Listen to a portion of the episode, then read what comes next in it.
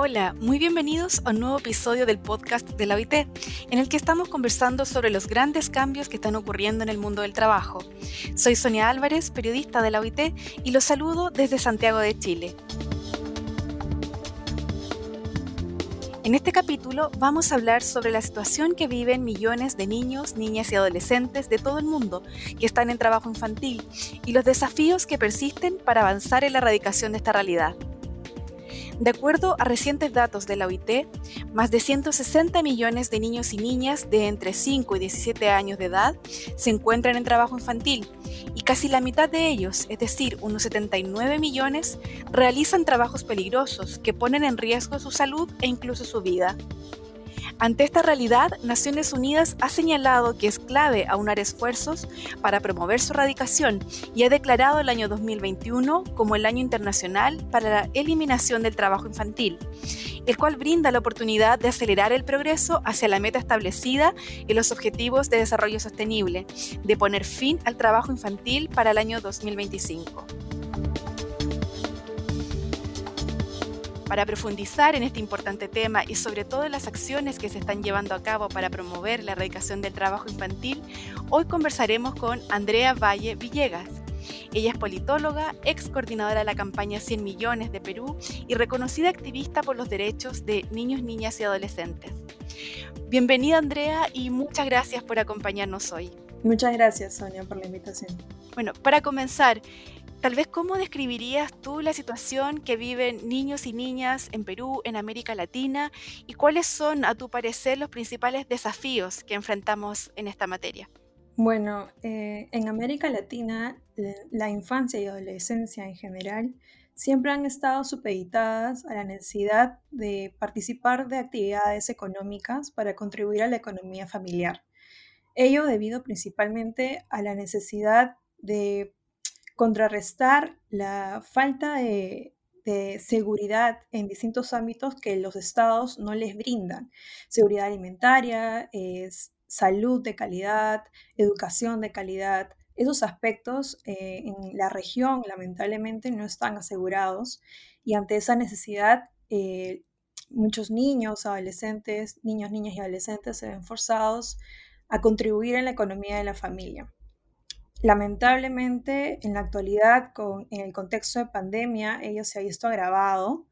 Em, la economía ha sido golpeada fuertemente en los países y hemos visto que muchos eh, niñas, niñas y adolescentes que ya habían pasado, habían superado esa etapa de trabajo infantil debido a diversos esfuerzos de los gobiernos, han, vuelto a, a participar de actividades económicas y a recaer en el trabajo infantil, ¿no? Lamentablemente, en, contextos de crisis, el trabajo infantil muchas veces eh, es de un carácter riesgoso. Eh, en el caso del Perú, por ejemplo, eh, se han visto casos de niños, niñas, niños y adolescentes que han ido a participar del trabajo en minas, por ejemplo, ¿no? Y ello ha implicado otras consecuencias como la deserción escolar, otra problemática sumamente grave que, que, bueno, que los gobiernos, que el gobierno peruano específicamente está intentando de, contrarrestar con, campañas y programas, pero que aún se ve muy difícil por el contexto que estamos viviendo.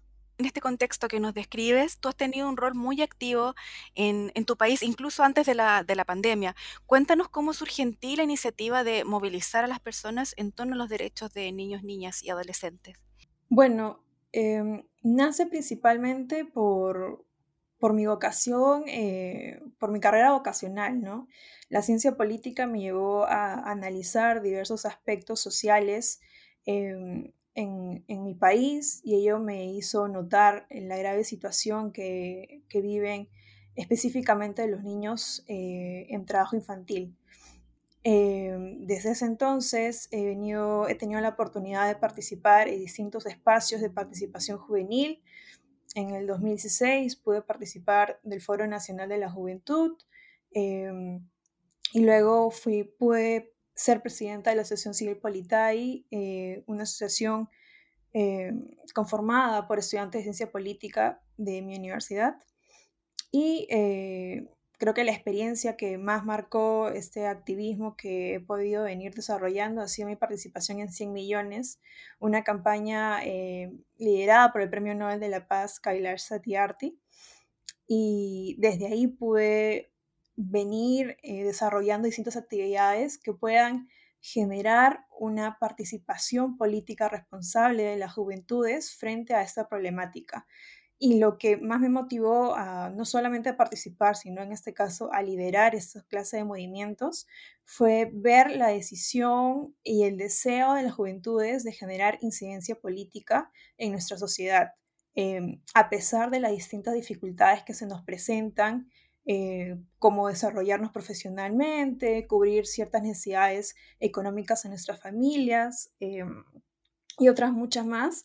Eh, vi ese deseo en la juventud, particularmente la peruana, eh, porque es el, país de donde soy, eh, esa juventud de querer incidir y transformar esa situación para generar un futuro mejor, ¿no? Si bien, bueno, un poco tú nos, comentabas en, en, este primer diagnóstico de la situación que están viviendo niños y niñas en la región, si bien se han hecho grandes progresos en la lucha contra el trabajo infantil en los últimos años, es, cierto que los avances han sido más lentos y también desiguales entre las distintas regiones, sectores económicos. Y como tú bien mencionabas, también la pandemia viene a complicar un poco más esta situación y amenaza también con empujar a más niños y niñas al trabajo infantil. Entonces, ¿cómo crees que estará impactando ahora y también a futuro la pandemia, específicamente en la situación de niños y niñas? Bueno, el efecto de la pandemia ha sido terrible y muy fuerte. Eh, como tú bien has dicho, eh, a lo largo de estos años se han venido realizando distintos esfuerzos de los distintos gobiernos, pero lamentablemente con la pandemia esos esfuerzos se han visto disminuidos y los avances han retrocedido. Hemos visto que las estadísticas han vuelto eh, a crecer respecto a la cantidad de niños que están participando o realizan trabajo infantil. Trabajo infantil incluso riesgoso. Em, ¿cómo, ¿cómo, poder eh, contrarrestar esto? Eh, es complicado debido a la situación económica y, a la situación social por la cual atraviesa la región, pero creo que en un principio hay cierta voluntad política para poder gestionar políticas eh, o programas sociales que contribuyan a, combatir el trabajo infantil, específicamente eh, a la erradicación del trabajo riesgoso. Y creo que está, eh, el punto clave es eso, ¿no? La decisión política de los tomadores de decisiones para poder em, ejercer y brindar las herramientas tanto a los funcionarios públicos como a todos los actores sociales bueno, de la sociedad civil quienes deseen incidir y generar un cambio. El camino es difícil. Em, se sabe que las nuevas estimaciones no son tan alentadoras como se esperaban, pero eh, bueno, es un cambio a largo plazo que requiere un esfuerzo constante. Tú mencionabas muy bien un poco la voluntad política, el rol de los gobiernos también, que es clave para tomar las medidas que puedan ayudar a avanzar en la erradicación del trabajo infantil, pero también tú cuál crees que podría ser el rol de los distintos actores del mundo del trabajo, pensando también en empleadores, en trabajadores, cuál es el rol que tú les darías a ellos también en esta movilización, en esta también empujar a que se avance en la erradicación. El rol de, los, actores del mundo del trabajo es clave.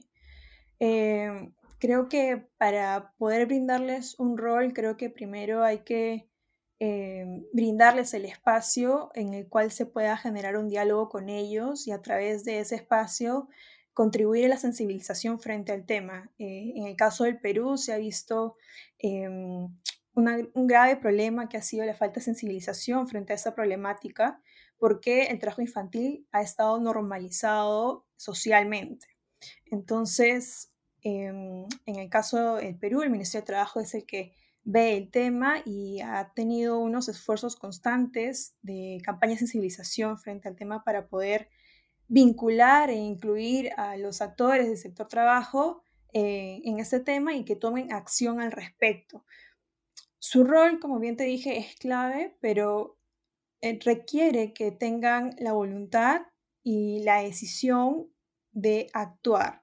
Eh, es necesario que desde las empresas, desde los sindicatos, desde las cooperativas, puedan ver este tema como un problema y actuar frente a él para exigir que eh, las empresas, el sector privado, pueda contribuir en la lucha contra la erradicación del trabajo infantil eh, y em, colaborar y actuar de manera conjunta en el Estado en este proceso, ¿no? Es clave que los actores puedan actuar de manera articulada. Si no hay articulación, eh, este proceso se complica aún más y no es lo que se necesita.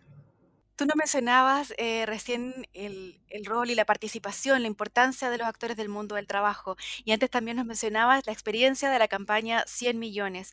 ¿Cuál crees que es el elemento tal vez diferenciador que aportan los jóvenes al ser movilizados en torno a esta temática? Con esa experiencia de 100 millones, ¿cuál crees tú que es ese elemento distintivo?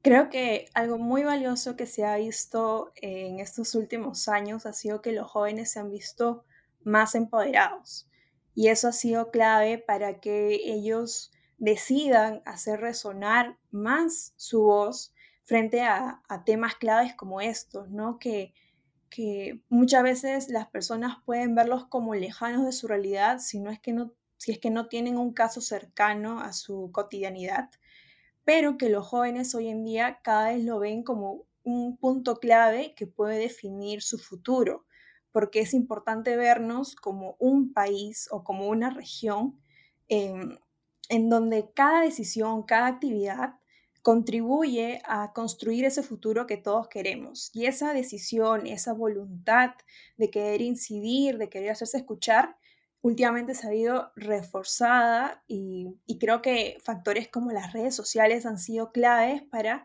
eh, hacer notar que no estamos solos en esa lucha y que tenemos grupos como 100 millones em, que ha sabido eh, utilizar las redes sociales para darse a conocer y donde los jóvenes han visto una plataforma donde poder actuar y, eh, e incidir en los temas que les es de interés, ¿no? Eh, no solamente en trabajo infantil, sino temas ambientales, em, temas de otra clase de derechos humanos, etcétera, ¿no? Y creo que eso ha sido clave, ¿no? el tema de, de, la voluntad de los jóvenes, esa decisión, esa confianza de quererse hacerse escuchar en distintas plataformas y también eh, el factor de las redes sociales. Tal vez tomando un poco el ejemplo de cómo ha sido la respuesta de los jóvenes ante esta iniciativa, ¿cuál crees tú que, que, podrían hacer las personas, de las distintas personas en los países de nuestra región, para contribuir también con esta iniciativa, cada uno desde su particular ámbito de acción? Bueno, es complicado eh, em, decir una estrategia a nivel regional, porque bueno, cada uno ha, ido planteando distintos procesos, pero eh, creo que lo clave sería para, para la región poder actuar de manera articulada. Es difícil, lo he visto eh, en los distintos espacios en los que he participado y donde he escuchado a distintos funcionarios de distintos países, pero no imposible. Y creo que a pesar de ser un proceso de, largo plazo, em, es viable y eh, es necesario. No solamente tratando de, igualar políticas, porque no es el punto, porque cada país tiene un contexto y una situación diferente, sino poder, eh, sino la, lo clave es poder articular tal vez eh, distintos programas o unir esfuerzos para por ejemplo, seguir contribuyendo a la sensibilización frente al tema y unir eh, los esfuerzos de las juventudes, quienes al ver espacios no solo nacionales, sino a nivel regional, se ven incentivados a seguir participando y sienten que sus voces hacen un efecto al verse oídos por funcionarios de sus respectivos países y funcionarios internacionales como de las Naciones Unidas, etcétera, ¿no? Eso es, es clave para seguir motivando no solamente a los funcionarios de cada gobierno, sino también a, a los mismos jóvenes. ¿Qué mensaje tal vez entonces entregarías a quienes nos escuchan hoy para que se sumen también a esta iniciativa global por la eliminación del trabajo infantil? El mensaje que les darías es que la lucha, si bien es difícil, es difícil seguir incidiendo, participando. Hay muchas otros, eh, otras responsabilidades que se pueden presentar como jóvenes o como ya adultos. Es importante seguir contribuyendo a la sociedad porque finalmente es en donde convivimos y es lo que nos va a brindar un futuro, un futuro que, que debe ir mejorando y debe ser mejor que, que el que estamos viviendo para las mejores, para las siguientes generaciones. ¿no? Muchas gracias por esta conversación, Andrea. Bueno, sin duda este es un tema muy difícil, tal como tú nos planteas, pero también muy urgente, entonces en el que hoy más que nunca es clave llamar a la acción, tal como tú lo estás haciendo. Bueno, para más información sobre el Año Internacional para la Eliminación del Trabajo Infantil, además les invitamos a visitar el sitio www.childlabor2021.org. Muchas gracias nuevamente, Andrea, por esta conversación. Muchas gracias, Sonia. Soy Sonia Álvarez, los esperamos próximamente en un nuevo episodio del podcast de la OIT sobre el futuro del trabajo. Muchas gracias.